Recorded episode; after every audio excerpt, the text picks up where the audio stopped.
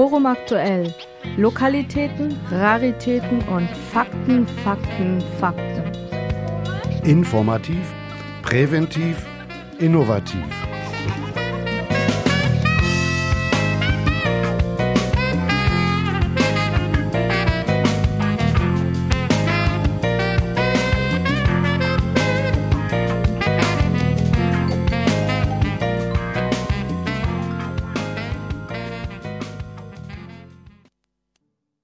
Radio Lora auf 92,4 Kilohertz.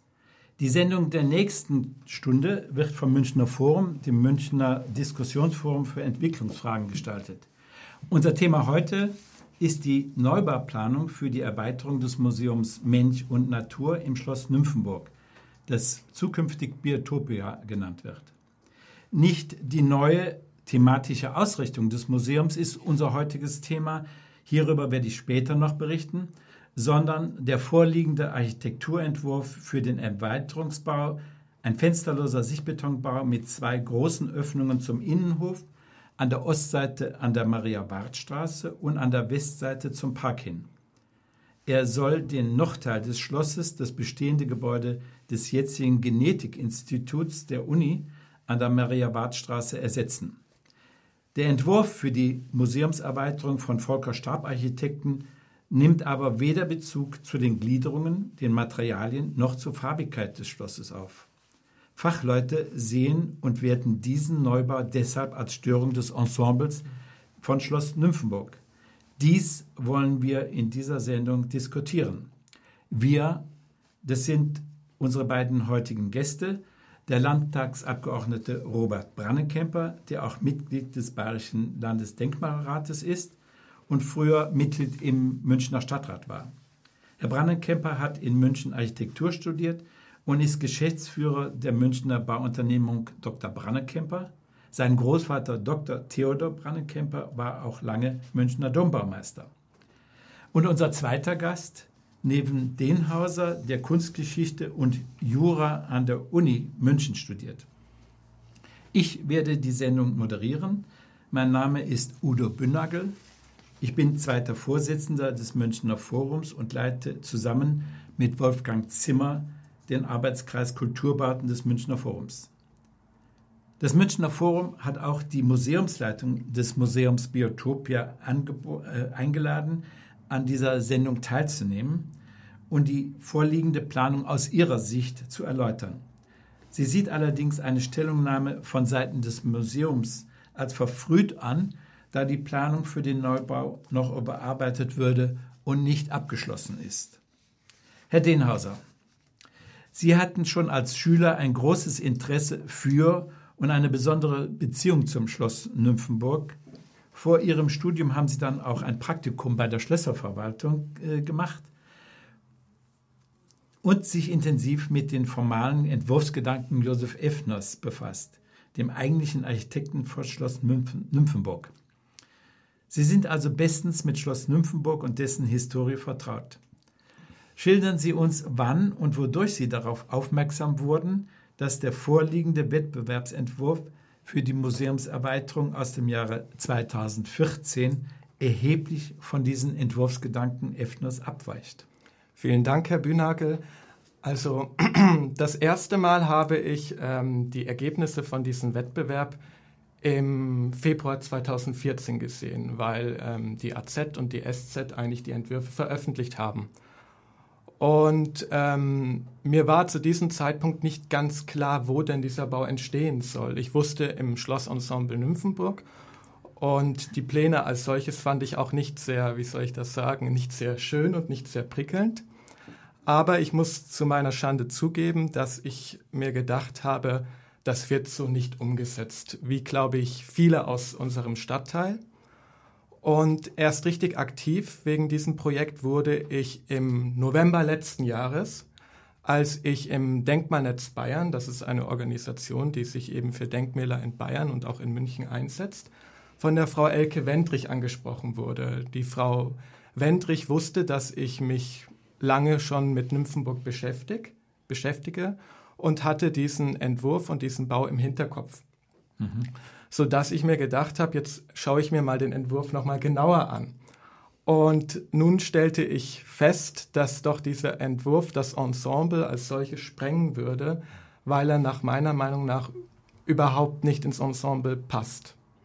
Und deshalb, das war rein zufällig, haben wir direkt eine Woche später in der Bürgerversammlung von Neuhausen-Nymphenburg einen Antrag gestellt, dass eben das Wettbewerbsergebnis in dieser Form, also die ähm, Fassade, nicht so umgesetzt wird. Herr Denhauser, da müssen Sie unseren Hörern aber jetzt einfach mal erklären, wie sind die Entwurfsvorgaben, die Josef Effner ja für das gesamte Schlossensemble mit seiner Nord-Süd-Länge von 632 Meter entwickelte und dies ja über 300 Jahre eingehalten wurde. Wie sehen diese Entwurfsvorgaben aus? Ähm, man muss dabei sagen, dass die Schlösserverwaltung bisher stets immer darauf geachtet hat, dass diese Vorgaben von Effner eingehalten werden. Selbst die Nazis haben ja. zwar gravierende Zerstörungen innerhalb des Schlosses zu ver, äh, verursacht und zu verantworten, haben aber die Vorgaben für die Fassadengestaltung immer respektiert. Können Sie unseren Hörerinnen und Hörern diesen, diese Entwurfsgedanken Josef Effners für Schloss Nymphenburg kurz, aber im Wesentlichen erläutern? Gerne. Ähm, ein Schloss hat ja auch immer eine Funktion. Und ähm, das Schloss in dieser Größe wurde ausgebaut unter dem Kurfürsten Max Emanuel von Bayern. Der lebte zur Zeit von König Ludwig XIV. und dementsprechend war der Wille groß, eine Sommerresidenz zu haben, die eben von europäischem Rang ist und nicht nur ein dahergelaufener Landsitz ist. Ähm, nachdem Max Emanuel im Exil war in Frankreich, ließ er, als er nach Bayern zurückkehrte, einen seiner Architekten an den Bau, Josef Effner. Und Josef Effner sollte die noch sehr kleine Fünf-Pavillon-Anlage von Nymphenburg nun erweitern. Und jetzt stellt sich die Frage, wie macht man das? Wie erweitert man einen kleinen Schlossbau so, dass er eben ein Bauvolumen hat am Ende des Tages, der wirklich sich in Europa nicht ähm, zu schämen hat. Versailles hat ja nur 415 Meter. Ganz genau. Und Nymphenburg 632 Meter. Und der Unterschied ist, dass in Versailles eben das Schloss auf einer Art Hügel steht. Und in Nymphenburg, wir haben ja hier die Münchner Schotterebene, kann man nicht wirklich große Terrainunterschiede leisten. Deshalb war die Idee, nun, wir machen es so, indem wir wirklich die Ausdehnung erhöhen von der Schlossanlage. Und das hat Effner ganz einfach gemacht, indem er einfach das Pavillon-Traktsystem erweitert hat. Wir haben also einzelne Pavillons, die jeweils durch Galeriebauten bzw. durch Trakte miteinander verbunden sind. Und diese Schlossanlage hat auch einen Höhenunterschied, nämlich Nymphenburg baut sich von der Mitte symmetrisch auf und am Ende, im Norden und am Süden, sind niedrigere Bauten, die überleiten in das dann etwas später entstandene Schlossrondell, sodass eine Art Harmonie entsteht und eine Geschlossenheit im ganzen Ensemble. Was jetzt die, Entschuldigung, was jetzt die Fassaden angeht, hat Effner auf die heimische Putztechnik zurückgegriffen. Das bedeutet, das hat man auch noch heute, wenn man durch die Straßen von München geht, wir haben nur selten Fassaden aus Naturstein, sondern Fassaden, die damit spielen, dass es eine Fläche gibt, die Glattputz, aus Glattputz besteht und eine Fläche, die aus Rauputz besteht. Und in Nymphenburg ist das so, dass diese Putzarten sogar noch eine Funktion haben. Glattputz ist eher für die höher stehenden Gebäudetrakte und Rauputz eher für die niederen stehenden. Nur noch zuletzt zur Farbigkeit. Die höher gestellten Schlosstrakte, die auch für den Adel bewohnbar waren, die sind in Grau-Grün. Und nun eben die niedrigeren Gebäude wie im Süden der Schweigebau und im Norden der jetzige Institutsbau, der ja abgerissen werden soll für das Museum Biotopia. Dieser Bau ist in Ocker und Weiß. Und dieses Ocker und Weiß leitet wieder rüber ins Schlossrondell, sodass eben jeder Gebäudetrakt eine Funktion hat, dass er nur dadurch funktioniert, dass er im Gesamten zu sehen ist. Eine perfekte, abgeschlossene Komposition. Herr Barner-Kemper, wir haben gerade von Herrn Denhauser gehört, dass er im Anfang eigentlich gar nicht so sehr verifiziert hat, dass hier ein Bau im Schlossensemble gebaut werden soll, das sich nicht einfügt. Und von Seiten der Museumsleitung wird ja auch jetzt immer der Vorwurf erhoben, dass erst jetzt nach drei Jahren der, des Wettbewerbsergebnisses Einwände gegen die Gestaltung des Neubaus vorgebracht würden. Sie sind Mitglied im Bayerischen Landesdenkmalrat. War der Bayerische Landesdenkmalrat und war der Ausschuss für Wissenschaft und Kunst des Landtages, also auch Sie, schon bei der Wettbewerbsausschreibung, bei der Wettbewerbsjury für die Museumserweiterung beteiligt oder nur das Bayerische Landesamt für Denkmalpflege? Ja, Bühnagel, es ist ähm, so, das ist nicht immer eine, äh, ein alter Trick. Ähm, wenn, wenn, Sie was aufhalten wollen, dann und Sie bemängeln es am Anfang, dann heißt es, Sie sind viel zu früh, kommen Sie später. Oder, es, irgendwann ist es zu spät, dann heißt es, jetzt tut uns wahnsinnig leid, jetzt geht gar nichts mehr. Deswegen nehmen wir solche Einwände gar nicht ernst und deswegen äh, darf das keine Rolle spielen. Also ich habe die Entwürfe gesehen nach dem Wettbewerb, war gleichmäßig erschüttert über die Ergebnisse, weil gerade der erste Preis in der Ursprungsfassung damals ja noch erhebliche ja, äh, ja, oder Störpotenziale für den bestehenden äh, Schlossbau hatte. Das ähm, habe ich dann auch äh, bei den Besprechungen äh, zu, den Kollegen zur Kenntnis gegeben. Ähm, wir haben nicht eine Gewaltenteilung, das heißt, für die Auslobung ist, sind die Ministerien zuständig, also das Wissenschaftsministerium. Ähm, es war an der Zeit, wo ich nicht mehr im Rathaus äh, aktiv war und im Landtag äh, sozusagen noch nicht gewählt war. Und in dieser Zeit dazwischen, irgendwo, es muss irgendwie 13 oder 14 gewesen sein, ist dieser, dieser Wettbewerb gelaufen in Zusammenarbeit mit der Landeshauptstadt und in enger Abstimmung mit der Landeshauptstadt. Mhm. Und das kam dabei raus. Ähm, und diese, dieser erste Preis äh, war, sage ich mal ganz offen, ähm, für jeden, der Denkmalschutz und für jeden Freund des Schlosses, war dieser erste Preis in der ursprünglichen Fassung ein Schlag vors Gesicht. Und deswegen ähm, gab es auch gleich Unmut dann in den Medien. Äh, aber wie es in München immer ist, die, der richtige Aufstand kommt erst dann, wenn die Backer rollen. Vorher sind es nur im Prinzip ja. immer äh, einzelne Interessensgruppen oder einzelne Fachleute, die sich dafür interessieren. Die, die große Mehrheit äh, rückt erst dann an, wenn es eigentlich schon zu spät ist. Also da haben Sie vollkommen recht. Wir wurden auch von der Museumsleitung darauf hingewiesen, dass ja noch alles nicht in trockenen Tüchern sei. Und dass man ja jetzt erst anfängt, diesen Entwurf entsprechend den Vorgaben des Museums umzusetzen. Ähm, aber wenn die dann im Herbst fertig sind, dann wird man wahrscheinlich sagen, jetzt geht gar nichts mehr. Ähm, Elke Wendrich hat als erste, wie wir eben von Herrn Denhauser erfahren haben, auf die Problematik ja die Diskrepanz zwischen dem vorliegenden Entwurf für die Museumserweiterung und den bestehenden, nach den historischen Vorgaben Effners gestalteten Schlossfassaden aufmerksam gemacht. Warum haben Sie sich als Politiker, als Landtagsabgeordneter mit neben Denhauser und Elke Wendrich in Verbindung gesetzt? Ja, erstmal weiß ich meine eigene Wahrnehmung, meine eigene Einschätzung erstmal nicht sagen, genauso, weil ich es auch so empfunden habe, dass dies ein Fremdkörper ist, der da entsteht, der das äh, Schloss Nymphenburg, das ja ein Kulturdenkmal europäischen Rangs ist, an dieser Stelle ähm, das von der Symmetrie lebt und das auf der einen Seite dann plötzlich diese massive Störung hat, ähm, dass das nicht gut sein kann, das war mir klar und dass wenn es da Menschen gibt, die sich dafür oder Münchner gibt, die sich dafür einsetzen, diesen, diesen Schaden von dieser historischen Anlage abzuwenden, dann ähm, kümmere ich mich natürlich darum. Zum einen gab es eine Landtagspetition, die da anhängig war. Und Sie wissen ja auch, dass ähm, für mich immer ein wichtiger Punkt ist, Politik ist für die Bürger da und nicht umgekehrt. Und deswegen war es eine für mich äh, ja, Auftrag und mhm. Verpflichtung, dem natürlich nachzugehen und, und auch Kontakt aufzunehmen. Also Sie haben sich jetzt einfach kurz geschlossen mit dieser Aktion, die sich jetzt gebildet hat. Ähm, und Sie sagen, Politik muss für die Bürger da sein. Ich würde sagen, wir haben jetzt als Einleitungsmusik von Peter Finger das Stück Inside gehört aus der CD Made of Rosewood. Und ich würde vorschlagen, als so äh, kleine Unterbrechung hören wir jetzt von der gleichen CD Those Restless Days, auch von Peter Finger. Herr Brannenkemper, dieser Neubau soll das bestehende Genetikinstitut der Uni, das die Entwurfsvorgaben Effners einhält, ersetzen.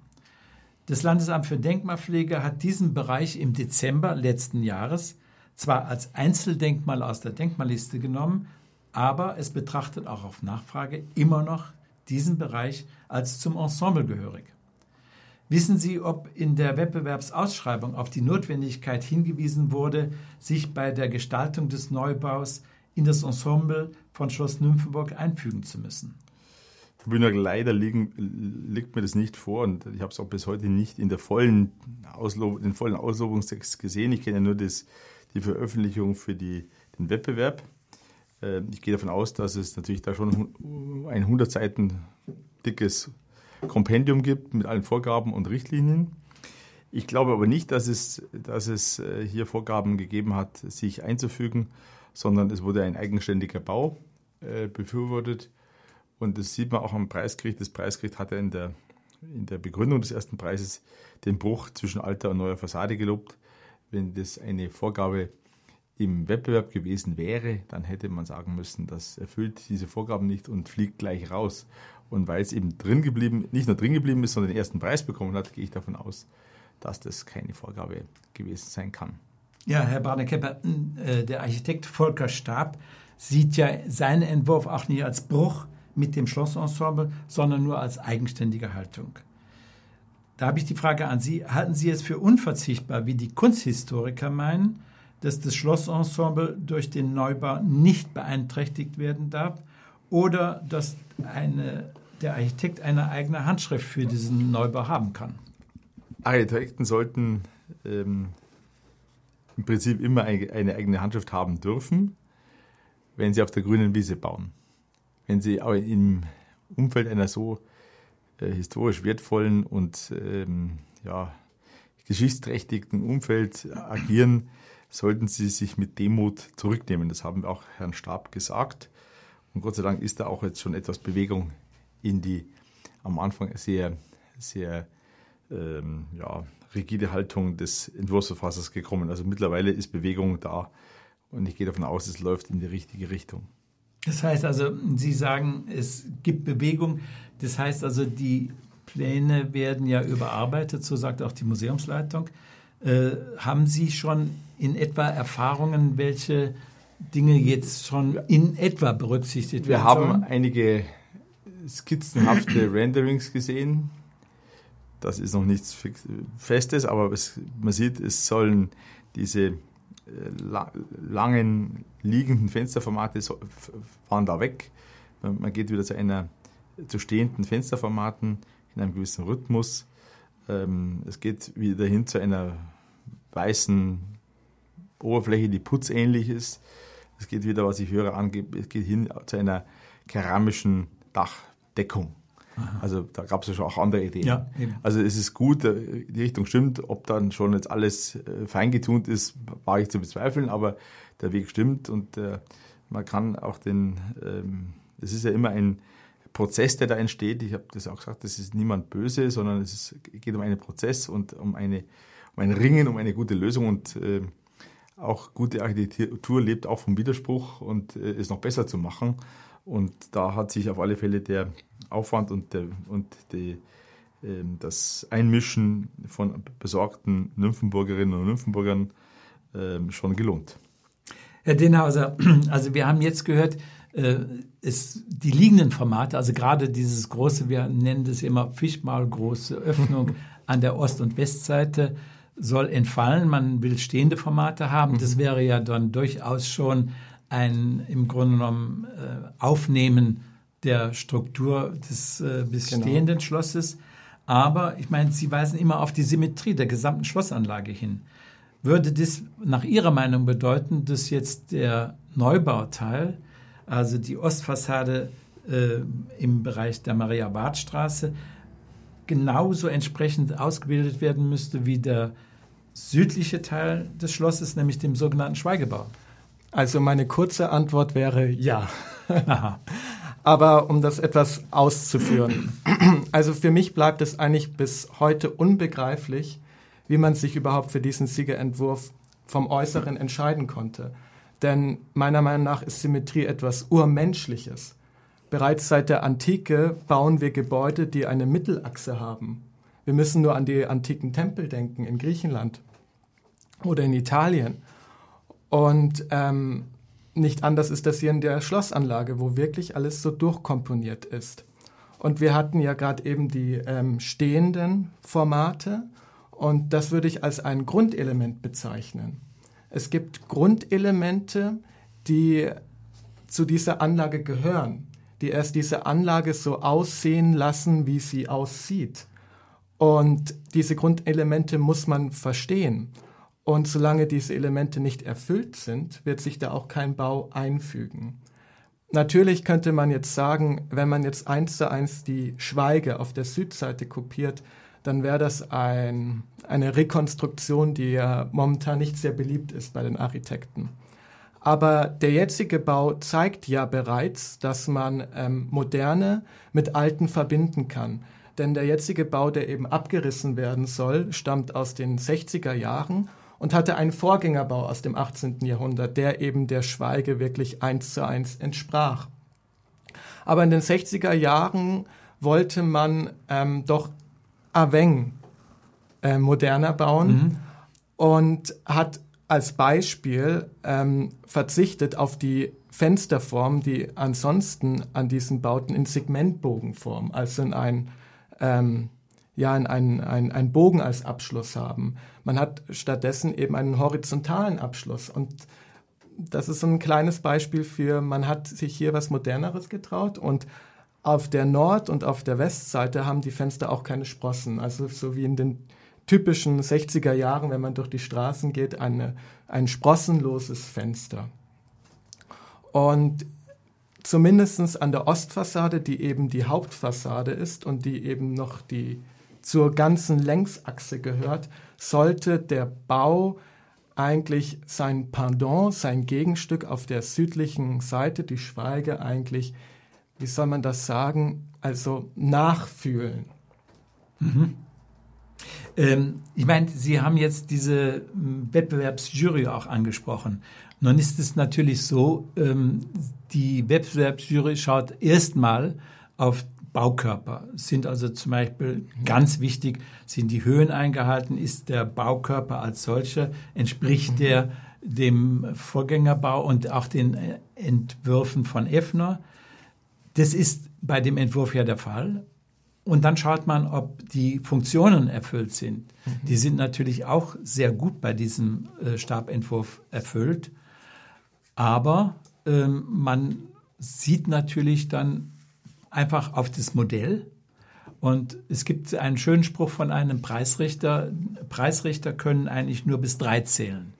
21, 22, 23. Wenn Sie es dann nicht kapiert haben, was der Entwurf will, gehen Sie weiter. Mhm. Und da muss man sagen, wenn man sich also das Modell von Volker Stab anschaut, ist es also sehr prägnant. Es ist sofort, merkt man, aha, so kann diese Sache funktionieren. Mhm. Die Fassade, naja, da kann man später immer noch drüber reden. Ähm, das ist natürlich aber jetzt ein Problem für den Architekten, der vielleicht sagt, ich habe ja eigentlich was Gutes vorgeschlagen, warum sollte ich jetzt äh, historisierend jetzt die Fassade ausbilden? Da ist natürlich jetzt im Grunde genommen der Widerspruch. Also das, das Problem ist, es gibt hier eigentlich einen Grundkonflikt. Ähm, das Museum, das sicherlich ein sehr gutes und eines der modernsten werden wird, Biotopia, möchte natürlich auch einen Bau haben, der dementsprechend aussieht. Nun ist eben das Problem, dass dieses Museum nicht in der Mitte der Schlossanlage errichtet werden soll, sondern wirklich am äußersten Rand. Mhm. Und jeder Baukörper hat einen Rang. Und dort, wo Biotopia eben baut, das muss man leider zugeben, ist eben der Rang insoweit so niedrig, dass eben die Fassade nicht so repräsentativ sein darf. Also dieser überdimensionale Eingangsbogen, wie man ihn auf den Siegerentwurf mhm. gesehen hat, der passt eben genau deshalb da auch überhaupt nicht hin. Weil vorher ist es schon gefallen, das Wort eigenständig, eine eigenständige Haltung. Ja, das kann ich vollkommen nachvollziehen. Aber dieses Ensemble ist so geschlossen, dass genau an dieser Stelle eben man sich an den Vorgaben von Effner halten muss. Mhm. Also ich meine, äh, da darf ich auch noch mal zitieren aus der Wettbewerbs ähm, vom Preisgericht äh, die Zusammenfassung, die ja wieder darauf hinweist, dass eigentlich der Eingang in der Maria-Ward-Straße den Eingang bedeutet äh, für das Museum. Äh, an der Hintertür geht man hinein.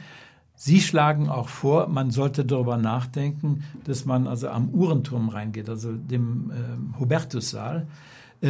Die Sachen sind natürlich auch äh, diskutiert worden und dann hat man natürlich grundsätzlich gesagt, da gibt es schon die äh, Zugänge für den Hubertussaal, da einen Eingang für ein Museum zu schaffen, äh, das äh, lässt sich organisatorisch nicht bewältigen. Herr Brannekemper, da war ja im Grunde genommen, Sie sagten auch schon mal die Überlegung, eventuell doch noch mal diesen Gedanken der, der Wettbewerbsjury aufzugreifen? Ja, die Idee, die ja im Preisgericht schon fixiert wurde, nämlich eine axiale Erschließung, ähm, die ist wirklich nachverfolgenswert, ist leider dann irgendwo wann, äh, unter, unter den, den, Teppich gekehrt worden und man hat probiert, es immer von der Seite aus zu machen, eben dann mit dieser Eingangssituation, die dann diese Fischmaulartige Öffnung äh, ergeben hat die äh, zu einem Formatbruch führt an dieser Stelle. Das muss man einfach sagen. Dieses, dieses Format kommt nirgends am, am, in der gesamten Anlage nirgends vor, ist ein modernes äh, Stilelement und passt da einfach nicht hin. Und deswegen äh, war es immer das Argument, man muss darüber erschließen, es muss sichtbar sein und deswegen brauchen wir da den Zugang. Ich bin immer noch der Meinung, die staatliche Schlösserverwaltung muss ähm, sich da äh, bewegen.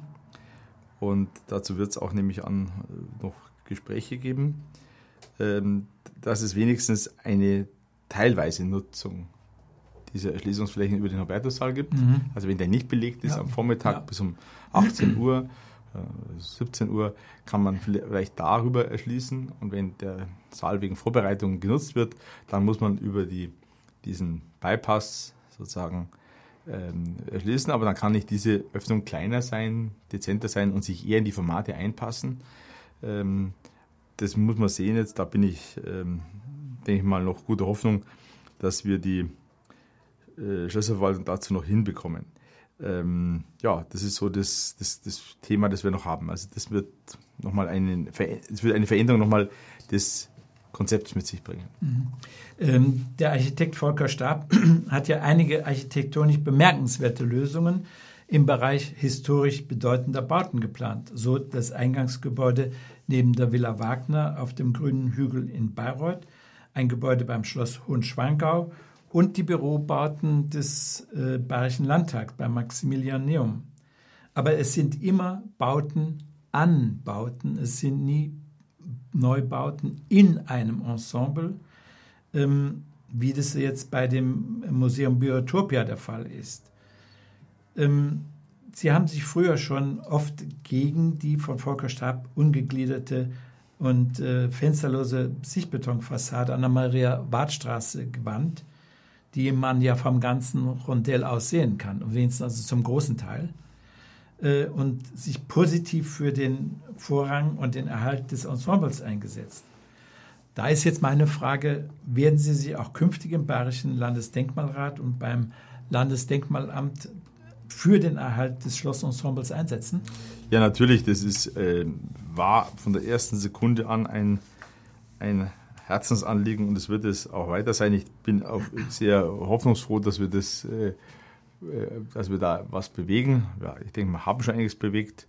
Ähm, ob wir da schon am Ende der Debatte sind, wird man sehen. Ich glaube, dass da noch einiges an Diskussionsstoff ähm, vorhanden sein wird. Ähm, da ist noch nicht alles geklärt, aber wir sind der, auf, der richtigen, auf der richtigen Spur, sage ich mal. Und ich würde man halt erwarten, dass eigentlich die Schlösserverwaltung, die hat sich in den 60er Jahren bei dem Ursprungsbau äh, dem Institutsgebäude ganz massiv eingebracht. Da hat man Vorgaben gemacht über die Dachneigung, über die, mhm, über die ja. Art der, der Ziegeldachdeckung. Man hat gesagt, es muss eine Biberschwanzdeckung sein mit der, mit der ja. in Grube und so weiter und so weiter. Hat das alles gemacht. Heute seitens der Schlösserverwaltung Sendepause. Und das ist das, was ich nicht ganz verstehe. Deswegen werde ich auch da nochmal ähm, äh, tätig werden. Ich erwarte eine Stellungnahme des der Schlösserverwaltung, wie man, wie sie mit ihrem, wie sie das vorstellt und sie muss eine Meinung haben, was an dieser Stelle passiert und da werde ich nicht zulassen, dass man sich einfach auf Tauchstationen begibt und dazu keine Meinung hat. Ähm, da ist vielleicht in dem Zusammenhang ganz interessant. Ich habe einen, zu diesem Thema einen Leserbrief in der SZ äh, ähm, abdrucken lassen. Ähm, und da hat mir Ihr Kollege Dr. Thomas Goppel, der Vorsitzende des Bayerischen Landesdenkmalrates, geantwortet. Äh, ich darf da wörtlich zitieren. Weil mir der freistaatliche Auftrag im Landesdenkmalrat unzeitgemäße Architekturbrüche zu unterbinden auferlegt, habe ich mich entschlossen, den besagten Landesdenkmalrat nach seiner Meinung zu der aktuellen Planung zu befragen. Ende des Zitats. Meine Frage ist jetzt an Sie. Ähm, er, bemängelt, Entschuldigung, er bemängelt nämlich die Richtigkeit der Vorgehensweise, dass wir also als Bürger uns da zu Wort melden. Meine Frage also an Sie, würden Sie es auch als nicht richtig empfinden, dass wir als Bürgerinnen und Bürger vor den endgültigen Entscheidungen für dieses Projekt schon im Vorfeld die wesentliche Grundsatzentscheidung historisches Baudenkmal versus heutige moderne Architektur einfordern? Also ich, äh, ich weiß nicht, ob der Kollege Goppels dann auch so gemeint hat, wie er es geschrieben hat oder diktiert hat. Ich gehe davon aus, und so kenne ich ihn auch, dass er natürlich, ähm, das ist unser tägliches Geschäft im Landesdenkmalrat, dass sich Bürger einschalten, dass sich Bürger ähm, ringen um Fassaden und um bessere Lösungen. Und das, und das äh, wollen wir nicht, dass die das in, einem, in einer abgestuften äh, Zeitfolge machen, sondern, äh, und so kenne ich Thomas Koppel auch, sowohl als Minister als auch als Vorsitzender des Landesdenkmalrates, dass wir im Prinzip das gemeinsam tun und gemeinsam um Lösungen ringen. Und ich denke mal, ist mittlerweile auch oder ist, war immer schon ähm, da an Bord und hat diese, diese Entwürfe mit, mit, mit ja, gemischten Gefühlen zur Kenntnis genommen. Er ist nicht 40 Jahre im, im Parlament und, und, ist vielleicht nicht mehr so äh, oder ist etwas abgeklärter und sagt, ich muss mir den richtigen entscheidenden Augenblick aussuchen, wo ich dann äh, eingreife. Ich bin da vielleicht immer etwas spontaner. Ob das dann immer, welches Vorgehen dann richtig ist, weiß ich nicht. Ähm, aber ich glaube, dass wir schon als, oder, oder, dass er mit ein wichtiger Bündnispartner ist in dieser Frage, ähm, wie man an das Schloss anbauen kann. Und da haben wir ihn sicherlich auf unserer Seite. Ich glaube, wir sollten uns und auch unseren Hörerinnen und Hörern eine kleine Verschnaufpause gönnen und hören noch einmal von Peter Finger Vive la Vie von der CD Flow. Herr Brannenkemper, der Neubau soll nun nach 34 Baugesetzbuch genehmigt werden. Das heißt, der Neubau muss sich qua Definition in die Umgebung einfügen. Im Gesetz heißt es dazu, ein Vorhaben ist zulässig, wenn es sich nach Art der baulichen Nutzung und der Bauweise in die Eigenart der näheren Umgebung einfügt. Da das Landesamt für Denkmalpflege den Gesamtschlossbereich als Ensemble sieht, müsste doch eigentlich die Genehmigungsbehörde, die LBK, hier äh, gewissenhaft abwägen, ob dieser Neubau sich nun in dieses Ensemble einfügt. Ich sehe das zwar etwas anders, als das bis jetzt gehandhabt wird, meine Frage ist, wie sehen Sie das, dass dieser fensterlose Baukörper diese Fassaden weder in Gliederung noch die Materialität noch die Farbgebung des Bestandes berücksichtigen, nach 34 einfach genehmigt werden kann, also sich einfügt? Ja, Herr Bühnagel, ich denke mal, ich halte es für eine kühne Auslegung des Paragraph 34 Baugesetzbuch, ähm, das ohne Bebauungsplan zu machen. Leider ist das es momentan. Macht die Stadt München ja aber ganz ungern. Macht sie, ja, macht sie ungern. Äh, sie, also macht gerne äh, solche Operationen. Der B-Plan ist nicht, ist bei der Stadt immer ein, ein, sehr sperriges Instrument, das Zeit kostet. Ob das nicht immer 100 Seiten ähm, Beschlussvorlage sein müssen, die der Stadtrat dann Eben, beschließen hat, ist die andere Frage. Ob das nicht etwas dünner auch geht und etwas schlanker im Verfahren.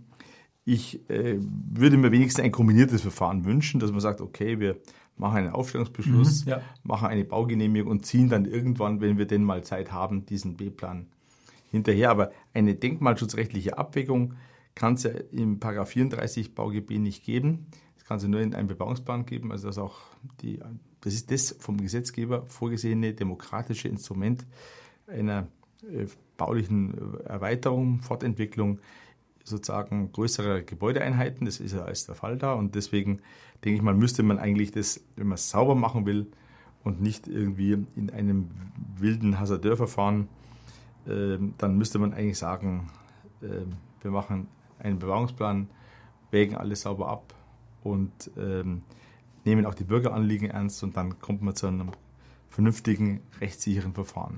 Ist das jetzt ein Appell an Frau Professor ein, Merck? Ein Appell an Frau Professor Merck und an die Hauptabteilung 2 im Planungsreferat.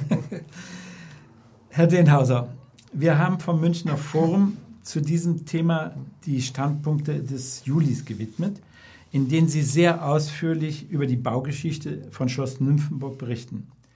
Dies ist kunstgeschichtlich interessant, spricht aber vermutlich nur weniger an, da ihnen die Tragweite jetzt für das Schloss Nymphenburg, die durch diesen Bau, Neubau geschaffen wird, wahrscheinlich sich nicht bewusst werden.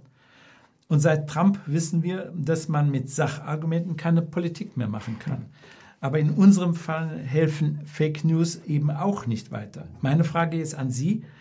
Wie wollen Sie nun die berechtigte Forderung des Ensemble von Schloss Nymphenburg, ein Ensemble von europäischem Rang zu erhalten, ja zu retten, in Politik umsetzen?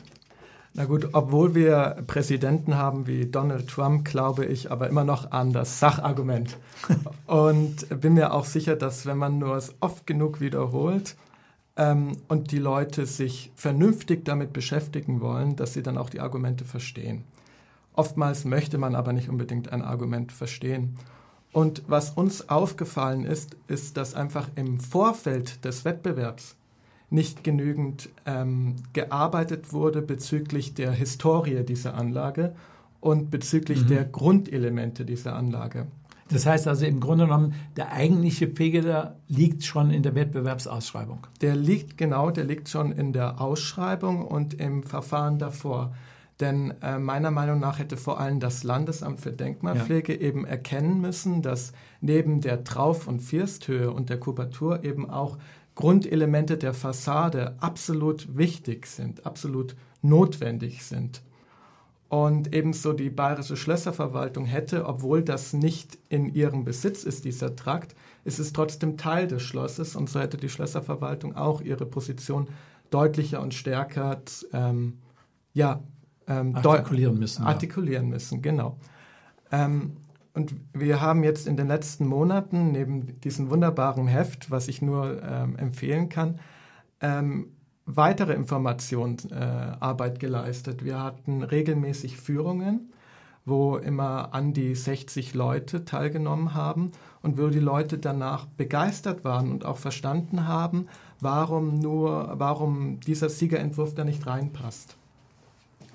Und so würde ich den Weg zunächst einmal weiterschlagen. Also weiterhin die Leute zu informieren und weiterhin mit den Verantwortlichen im Gespräch zu bleiben. Denn ich bin auch momentan in einer sehr optimistischen Haltung, dass ähm, sich bereits was verändert hat. Mhm, also, ja. dass das jetzt so ähm, ein starker Bruch wie jetzt bei dem Siegerentwurf wird, glaube ich nicht. Nichtsdestotrotz können wir jetzt nicht ruhig bleiben und sagen, ähm, wenn jetzt bei die, die überarbeiteten, überarbeiteten Pläne ähm, zutage kommen im September und dort werden dann immer noch manche Grundelemente missachtet oder nicht aufgenommen, dann müssen wir immer noch weiterkämpfen. Denn für so eine Anlage, wie sie Schloss Nymphenburg ist, lohnt es sich jeden Tag zu kämpfen, denn Nymphenburg ist wirklich etwas, auf das wir stolz sein können und wirklich etwas, wo jeder von den, nicht nur von den Anwohnern, sondern aus ganz Bayern hin pilgern kann und diese Anlage bestaunen kann und sich auch für den Erhalt dieser Anlage einsetzen kann bzw. darf. Mhm. Äh, Sie haben äh, nochmal die Standpunkte oder ich hatte diese Standpunkte erwähnt für unsere Hörerinnen und Hörer. Sie können ohne weiteres beim Münchner Forum anrufen. Es gibt diese Standpunkte auch digital. Wir würden Sie, wenn Sie uns die E-Mail-Adresse angeben, auch dann digital zustellen. Es lohnt sich, hier diese Argumente für und wieder zu, nachzustudieren und zu lesen. Aber nochmal zu Ihnen, Herr Brannenkemper. Sie sind Politiker. Sie haben schon sich sehr früh positiv für den Erhalt des Ensembles von Schloss Nymphenburg ausgesprochen. Welche Möglichkeiten sehen Sie jetzt, dies auch zu erreichen, den Erhalt zu erreichen? Die gesamte Wettbewerbsjury hat dies ja leider anders gesehen, in der ja auch dann der Generalkonservator und die Stadtbaurätin saßen. Ähm, jein, ähm, saß der, neue Generalkonservator Professor Pfeil nicht in, in der Jury damals. Der, alte, der war ja, der alte. Ja. Oder es war das Landesamt vertreten, zumindest sagen wir es mal so. Ja. Äh, Glaube ich aber damals gar nicht mit Stimmrecht, sondern nur als Anwesende. Das ähm, Verfahren lag ja in der, oder wurde letztendlich ähm, maßgeblich von der Stadt äh, München ähm, ja, äh, festgelegt. Ähm, die Staatsbauverwaltung hat es dann vollzogen, wie es die Stadt gerne hätte. Also auch es ging um die Fragen der Fachpreisrichter, Sachpreisrichter.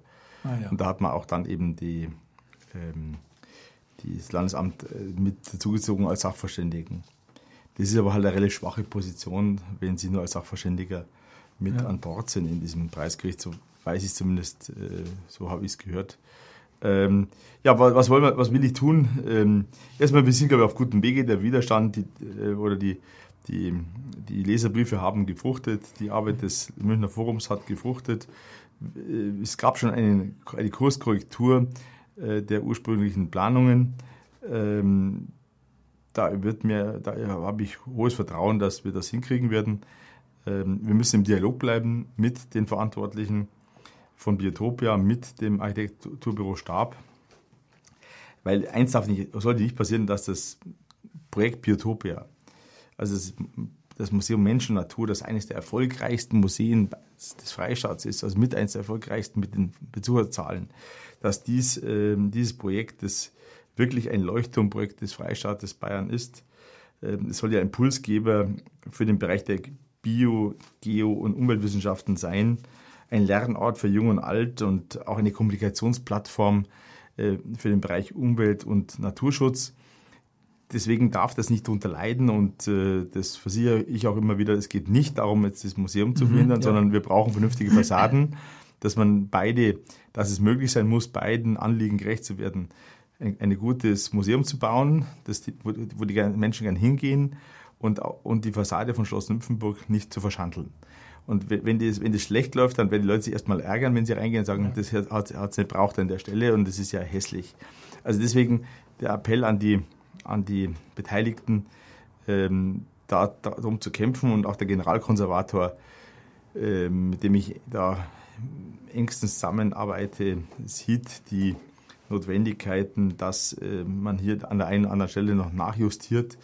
Also äh, das Landesamt ist auf Kurs in unserem Sinne ähm, und ähm, ich bin zuversichtlich, dass wir in den nächsten Wochen und ähm, spätestens dann nach der Sommerpause, also im Herbst 2017, im Rahmen einer großen Veranstaltung die Pläne den Verantwortlichen und der Öffentlichkeit zeigen, zeigen werden oder dass sie gezeigt werden, was Freistaat und vor allem halt ans Büro Stab und die Biotopia-Leute dann hier konkret vorhaben. Also ich denke, wir sind auf gutem Wege, dass da noch einiges an Gesprächsbedarf da ist, dass wir vielleicht auch nochmal eine Sendung brauchen.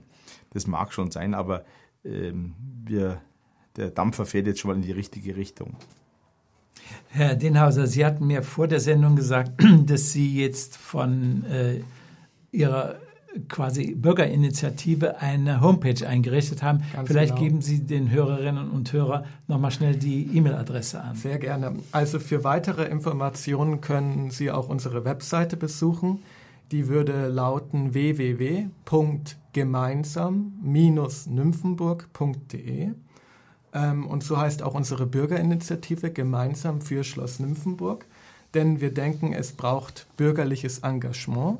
Und es ist auch ein Sinnbild für die Schlossanlage, die eben nicht als Einzelbauten funktioniert, sondern als gemeinsame ähm, Architektur mit Schlossrondell und Park. Und in diesem Sinne vielen Dank, Herr Bühnagel für diese Einladung. Zum Schluss möchte ich noch ein paar Anmerkungen zum Museum Biotopia machen. Sie hatten ja, Herr Brannekemper, schon einiges gesagt. Das bestehende Museum Mensch und Natur im nordwestlichen Teil des Schlosses gelegen, jetzt also schon, ist eins des am meist besuchtesten Museen Bayerns mit heute jährlich 200.000 Besuchern. Unter dem Namen Biotopia soll es zusammen mit anderen naturwissenschaftlichen Sammlungen Bayerns zu einem Netzwerk, zu einem Zentrum der naturwissenschaftlichen Bildungseinrichtungen ganz Bayerns werden. Ganz im Sinne heutiger Bildungsabsichten, die sich zur Aufgabe gemacht haben, das frühe Kennenlernen naturwissenschaftlicher Fächer, der sogenannten MINT-Fächer, gerade auch bei jungen Leuten auf fast spielerische Weise zu fördern und zu unterstützen. Das kann und wird die bayerischen Bürgerinnen und Bürger äh, begeistern. Das ist gut für München und für ganz Bayern. Und dennoch sind wir der Meinung, dass hierfür eine gute, dem Schlossensemble entsprechende architektonische Lösung gefunden werden sollte und gefunden werden kann. Herr Brandenkemper und Herr Denhauser, ich danke Ihnen für dieses Gespräch. Und zum Ausklang wollen wir noch einmal Musik hören von Peter Finger. Alle Kompositionen sind äh, von ihm und zwar Made of Rosewood, der Titel Good Times.